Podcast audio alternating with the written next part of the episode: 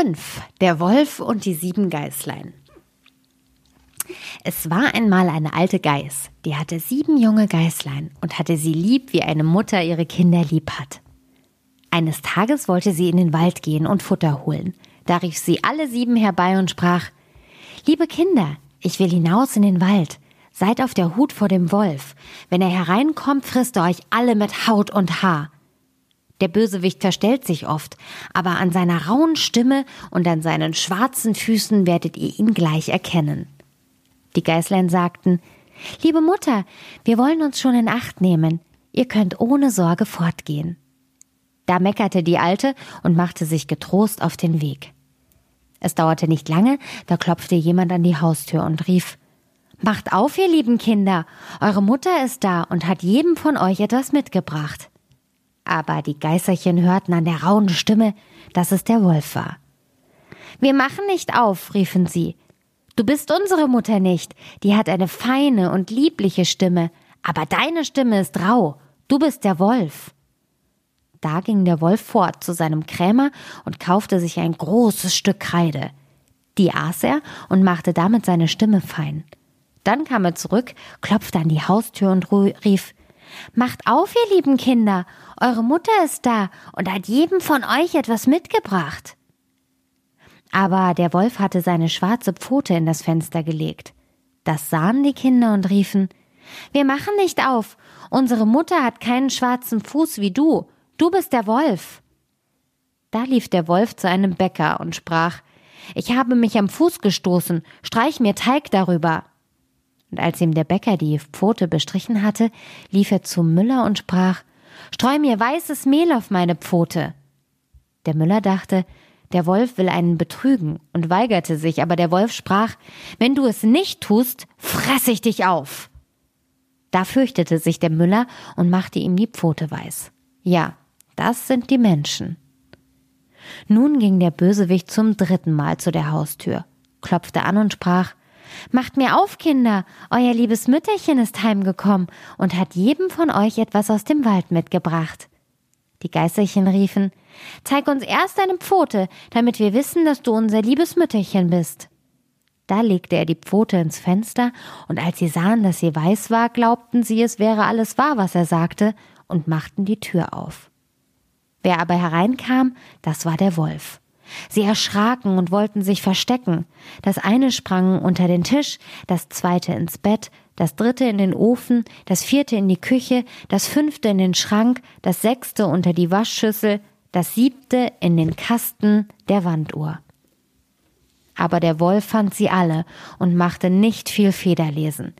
Eins nach dem anderen schluckte er in seinen Rachen. Nur das jüngste, in dem Uhrkasten, das fand er nicht. Als der Wolf seine Gier gestillt hatte, trollte er sich fort, legte sich draußen auf der grünen Wiese unter einen Baum und fing an zu schlafen. Nicht lange danach kam die alte Geiß aus dem Wald wieder heim. Ach, was musste sie da erblicken?